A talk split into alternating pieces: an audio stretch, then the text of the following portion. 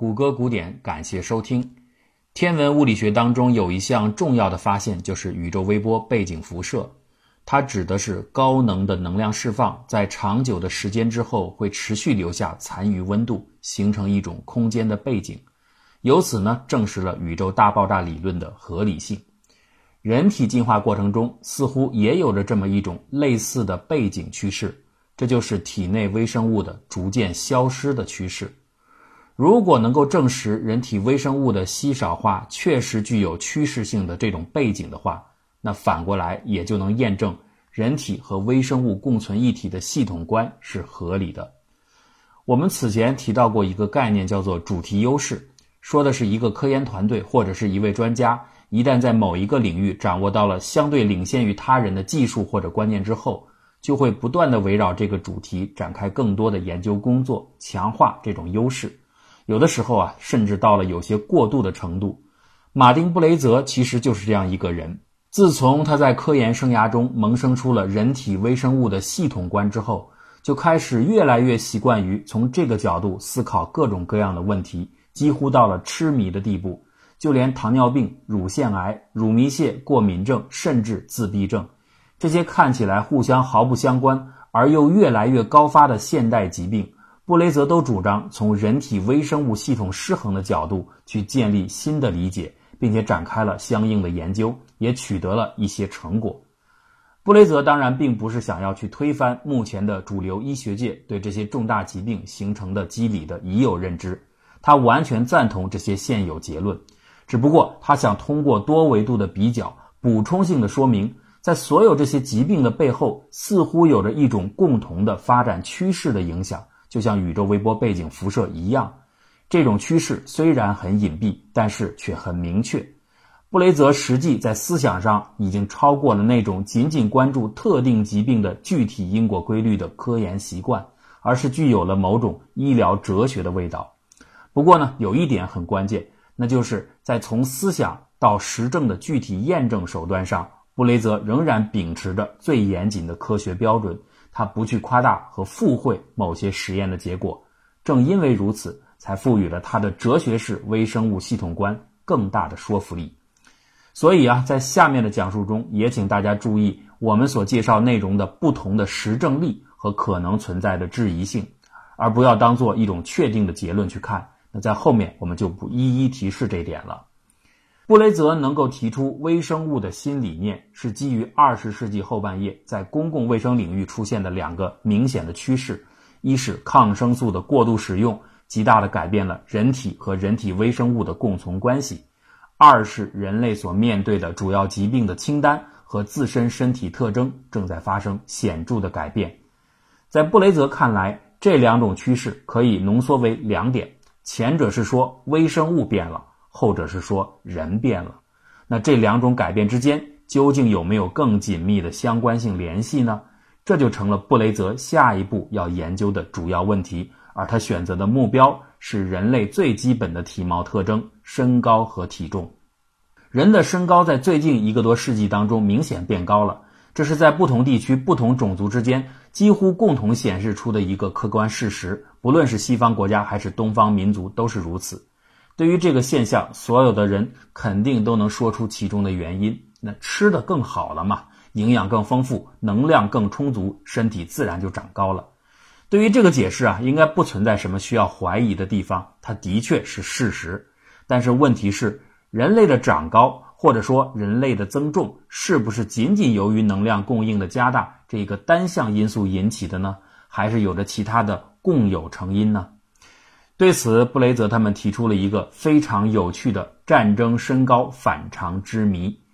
通常来说，在几百年前的历史当中，很少有人会特别留下自己的身高记录，即使有，那也是非常零星的。所以，要研究历史上的人类身高变化趋势，是缺少客观数据的。有人可能会说，尸体的骨骼不是能够测量出身高吗？的确。对于很遥远的古代来说，这的确是一种唯一的提供身高数据的主要来源。但是这是没办法的办法，因为没有别的数据来源嘛。而且这类数据它仍然是稀少的，相互之间的时间间隔跨度非常大，只能表现出粗糙的时间趋势，无法精细的反映小时间尺度上的身高变化，所以这种数据不够理想。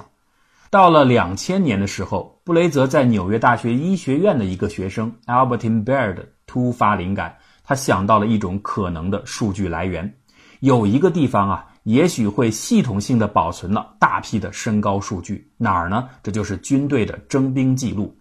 那经过搜集，他找到了大量的一两个世纪之前的士兵们的身高测量结果，包括独立战争和南北战争时期的都有。按照大家一般的猜想，也包括比尔德自己在内啊，都预计人类的身高在这两百多年当中，在这个工业化进程时期应该是单调增长的，也许增长速度会有所波动，但是增长的持续性应该是一直在保持的。结果呢，大出所料，历史数据表明，人类的身高并不是单调增加的，而是出现过多次的变矮又变高的反复。最典型的一个反例。就是美国独立战争时期的士兵明显要高于南北战争时期的士兵，这就是战争身高之谜。如果人类身高的增加就是由于食物的充足所驱使的，那么南北战争时期相对于独立战争时期来说，社会的发展总体水平肯定是要高得多，士兵们的饮食一定也更加的富含能量，那他们的身高怎么会突然变矮呢？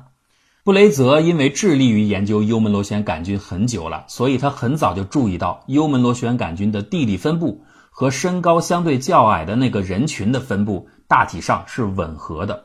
那不过，如果仅仅凭借一张地理分布图就得出幽门螺旋杆菌能够使人变矮这样的结论，显然是荒谬的。所有的人都能想到一种更合理的解释：幽门螺旋杆菌和较低的身高这二者之间之所以会出现相关性。那是因为它们都是另外一种真正的原因背后的结果，而不是它们之间存在因果关系。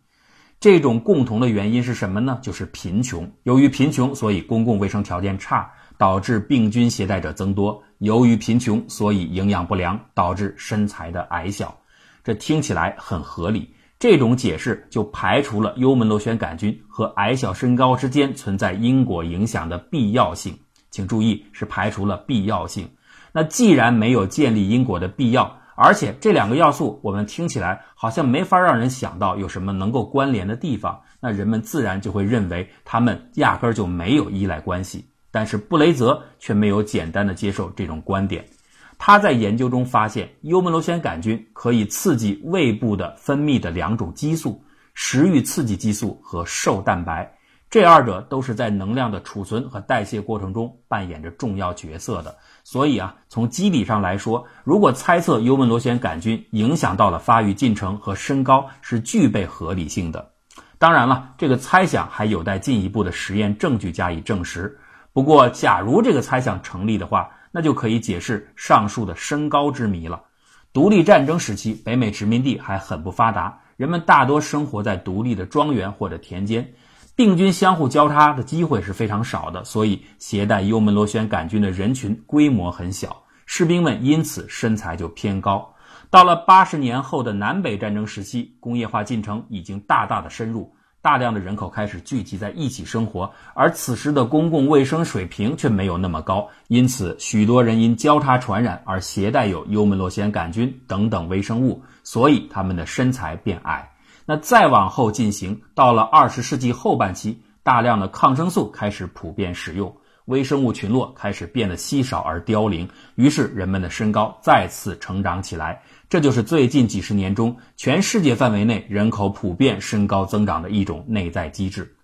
可以看出，在这个猜想中，抗生素扮演了极其关键的作用。正是这些药物能够杀灭细菌，影响体内微生物的系统平衡，从而改变了人体基本的生理特征。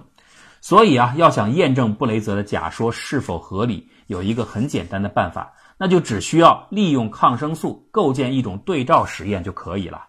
布雷泽就是这样做的，只不过由于身高这个变量的变化相对较小，不容易测量，所以他把身高换成了另一种相近性质的指标——体重。因为体重和身高一样，在最近的百年当中也是呈现出了明显的增长趋势，胖子越来越多了。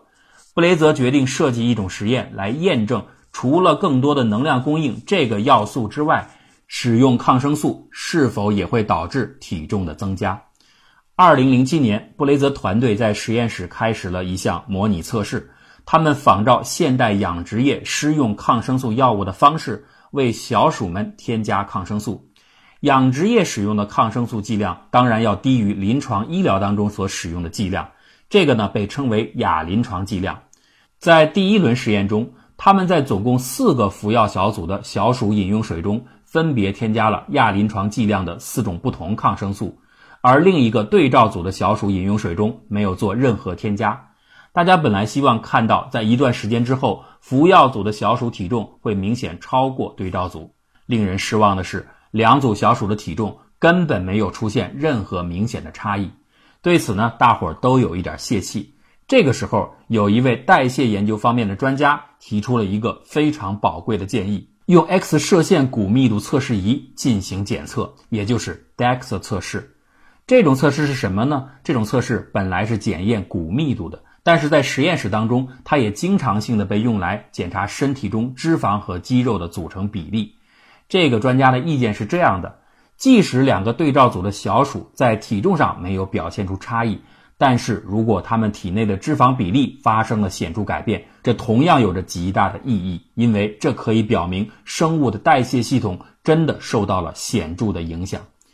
这个建议真的是非常棒。经过 DEX 测试，给出的报告果不其然的显示，服用抗生素的四个小组的小鼠和对照组的小鼠相比较，体内脂肪含量上升了百分之十五。如此大的差异，那绝对不可能是一种随机波动。这足以证实抗生素确实影响到了老鼠的身体发育过程。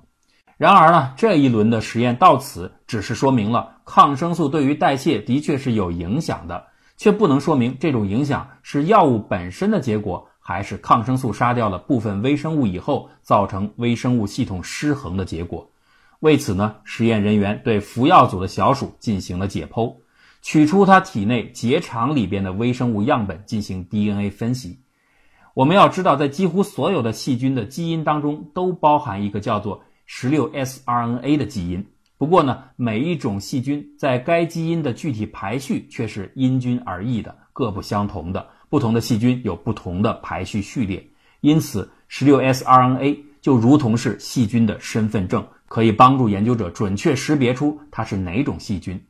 结肠里边的样本包含了老鼠体内各种各样寄存的微生物的总集合。如同一个细菌原住民的大家族，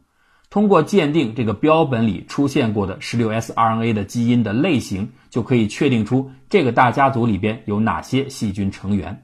而进一步的通过统计出的各种 16S RNA 的丰度，就可以大致了解到这个大家族中每种细菌所占有的人口比例。那这些数据就组成了一份生物体内细菌原住民的菌口普查报告。如果抗生素真的是对老鼠体内的微生物社区施加了影响的话，那么这个原住民报告一定会发生重大的改变。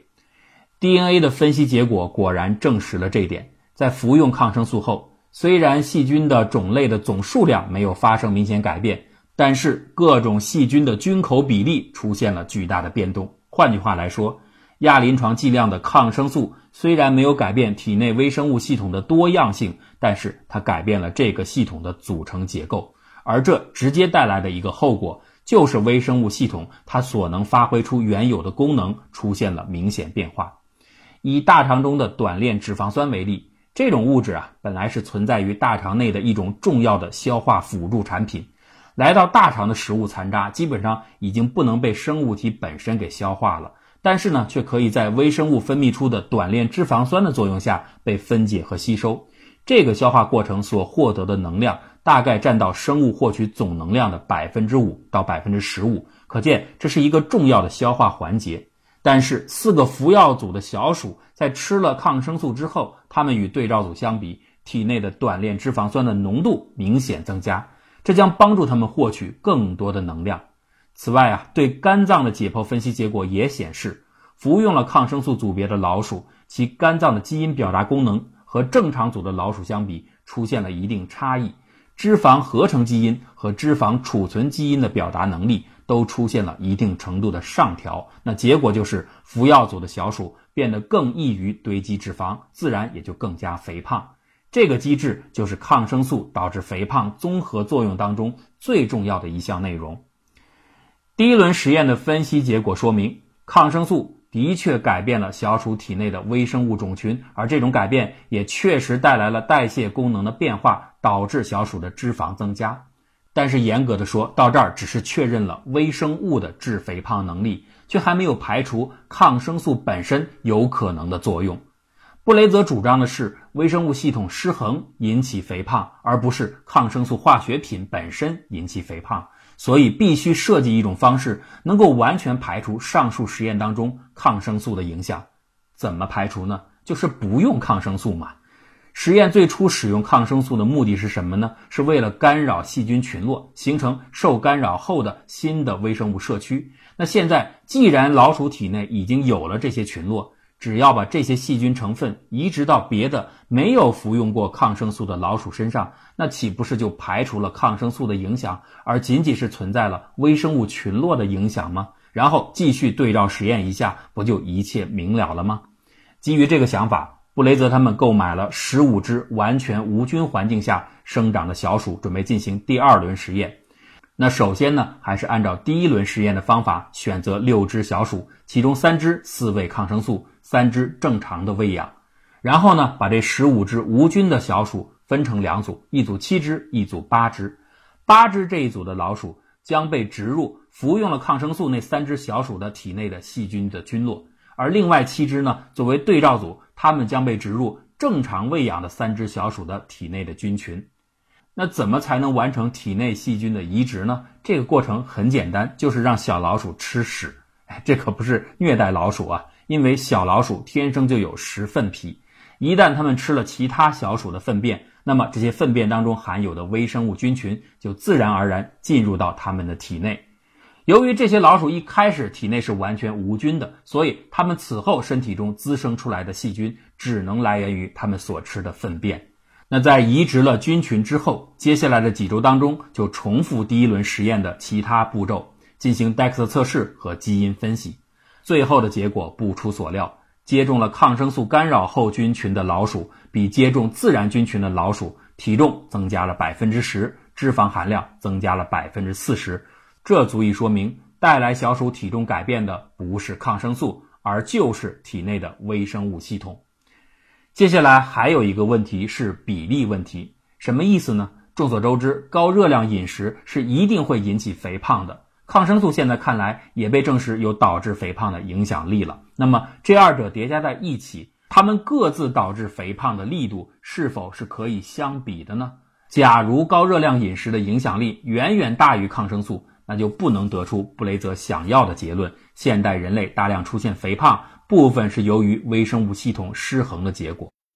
劳瑞针对这个问题进行了第三轮实验。他将抗生素和高脂肪的饮食分别作为外界要素施加到小鼠的身上，建立了三个对照组，分别是正常喂养的小组、仅用高热量饮食喂养的小组和同时进行高热量饮食以及抗生素喂养的小组。最后的实验结果证实，高热量饮食喂养小组的老鼠比正常喂养小组的老鼠更加的肥胖。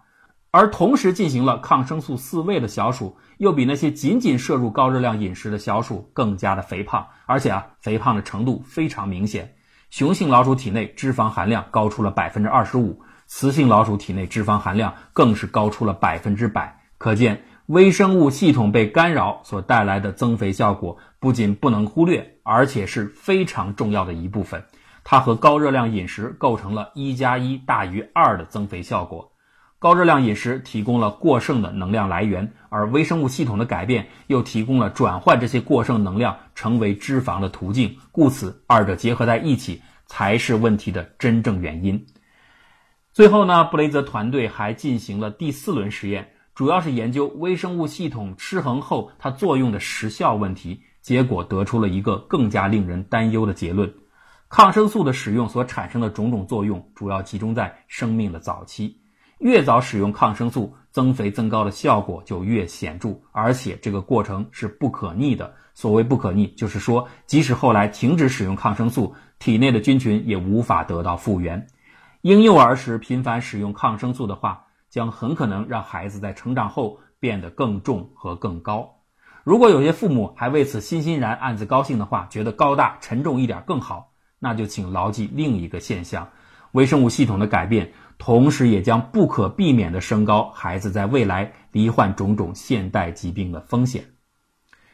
我们并不知道布雷泽教授设计的这一系列实验是否还存在着一些考虑不周之处，或者一些值得推敲和怀疑的地方，但是看起来。生物进化中的背景辐射似乎真的存在，它不是来自于时间起点处的大爆炸，而是来自于抗生素使用的大泛滥。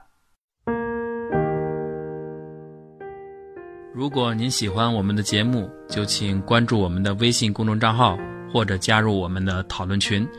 方法很简单，就是搜索“谷歌古典”四个汉字，点击关注就可以了。谢谢大家的支持。谷歌古典，精彩尽览。